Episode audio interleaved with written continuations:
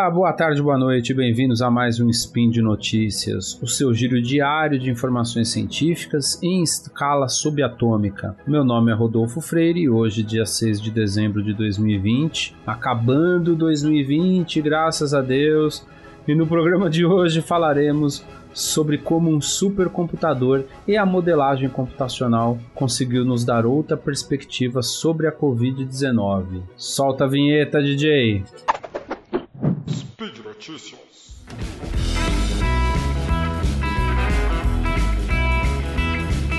Olá, eu sou Marcelo Guaxinim e estou aqui para lembrar você que esse spin é um apoio da Promobit a Promobit, para quem não sabe, é uma comunidade de pessoas reais que encontram e compartilham as melhores ofertas da internet.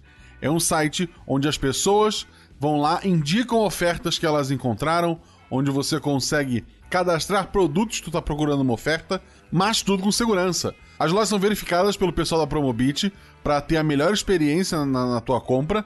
Apenas ofertas de lojas reais e seguras são aprovadas para aparecer no site. Não é o, o seu Zé que tá, tá vendendo o skate dele.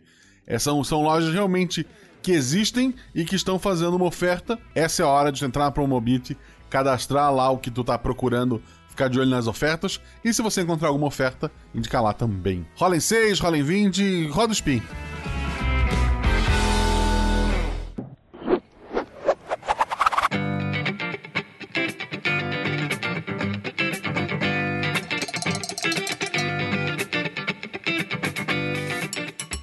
No episódio de hoje vamos falar da beleza e do propósito da computação como um dos pilares de apoio ao desenvolvimento científico. O supercomputador da Oak Ridge National Lab no Tennessee triturou mais de 40 mil genes de 17 mil amostras genéticas com o objetivo de entender melhor a Covid-19. O pesquisador líder, Dr. Daniel Jacobson, disse ter tido um momento eureka com os resultados da análise, já que o modelo proposto conseguiu explicar muitos aspectos da Covid-19, inclusive sintomas e fatores de risco mais bizarros da doença.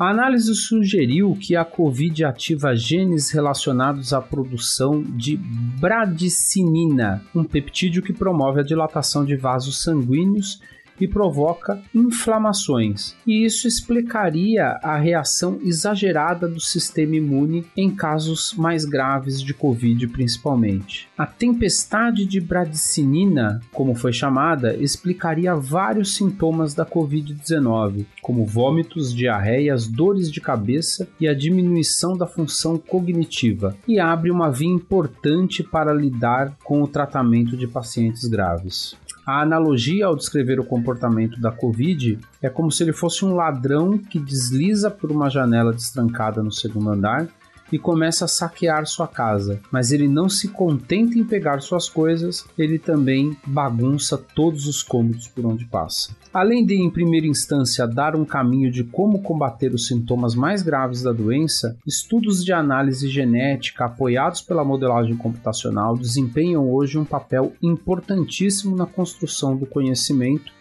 de diversas áreas. Especificamente na saúde, estudos como esse podem ajudar a produzir vacinas de forma muito mais rápida e eficiente. Aliás, como visto agora durante a pandemia e essa vacina que só tomare que já esteja saindo em um tempo recorde. Então, quando alguém que você conhece questionar o porquê estamos investindo tempo em pesquisas de DNA e genética e modelagem computacional, relembre ele dos objetivos e, se possível, termine a amizade. E por hoje é só. Lembro que os links comentados estão no post e deixe lá também seu comentário, elogio, crítica, declaração de amor ou forma predileta de matar o Tarek. Coitado do Tarek, né? Lembro que ainda esse podcast só é possível acontecer por conta de seu apoio no patronato do SciCast, no Patreon, Padrim ou PicPay. Um grande abraço e lembrem-se, IAs conscientes lavam as mãos.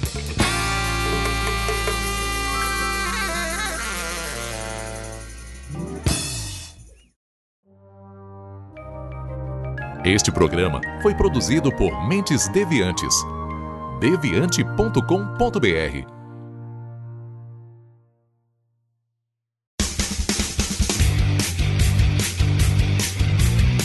Cortes, edição de podcast.